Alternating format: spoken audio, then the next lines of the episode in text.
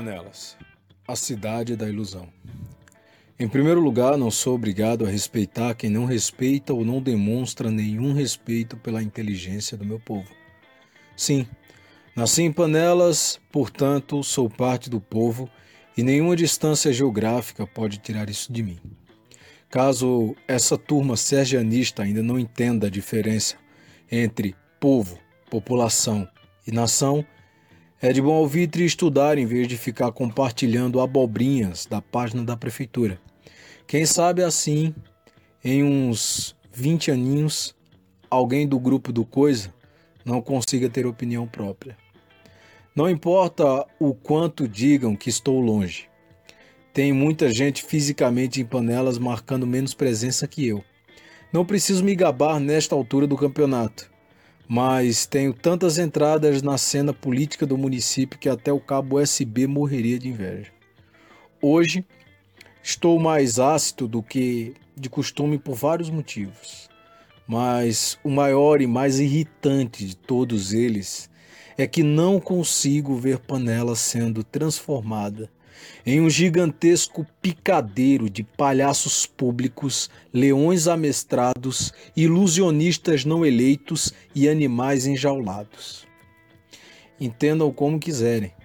Uma garota bastante interessada na questão política e preocupada com o fantástico mundo de Bob que a nossa cidade se transformou, me perguntou se era verdade que Sérgio Miranda, já popularmente conhecido como o Coisa, pretendia se candidatar a deputado estadual. Ora, eu não sei, mas duvido que ele esteja ridicularizando a prefeitura e todos que batem palmas para essas broxantes cenas de humilhação grupal à toa. Penso que depois de ter sido o pior prefeito da história de Panelas, seria uma piada política muito ruim ele tentar se eleger a qualquer outra coisa, inclusive síndico de prédio.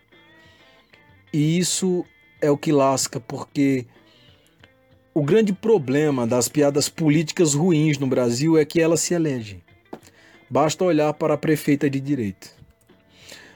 Pode dizer que sou politicamente incorreto por estar dizendo sóbrio o que a maioria enche a cara para continuar sem ter coragem de dizer. Penso que o politicamente correto é o último refúgio do canalha. Panelas é politicamente correta e é assim que o povo confunde o silêncio com a omissão, o ser pacífico com o ser passivo, o medo com a covardia e Joelma Duarte com a prefeita. A população não é burra, mas continua com preguiça de pensar. Às vezes penso que se Alice saísse do País das Maravilhas passaria por panelas e deixaria uma placa dizendo que a cidade está exagerando no enredo imaginativo.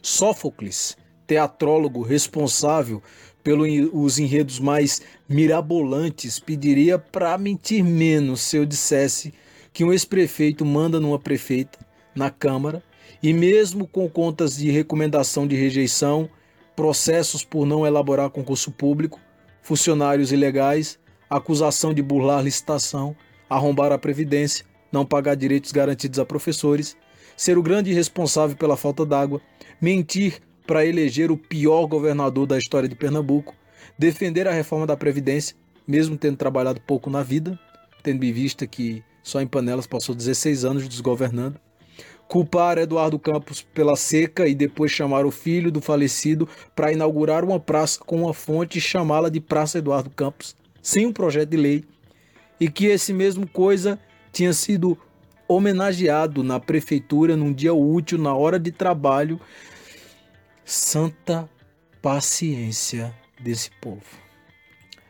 A verdade é que transformaram nossa cidade, nossa querida cidade, na terra mais maquiada do estado. Mentiram, mentiram tantas vezes que as mentiras se parecem muito com verdades.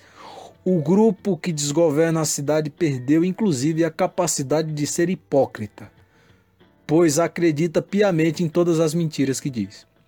Mas para deixar as coisas nas sombras da caverna da ignorância, ou para não deixá-las na sombra da caverna da ignorância, vou dar pistas, meras pistas, para que a população busque informação.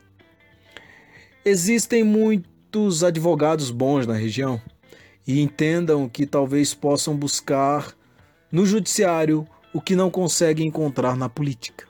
São apenas meras possibilidades. Se informe.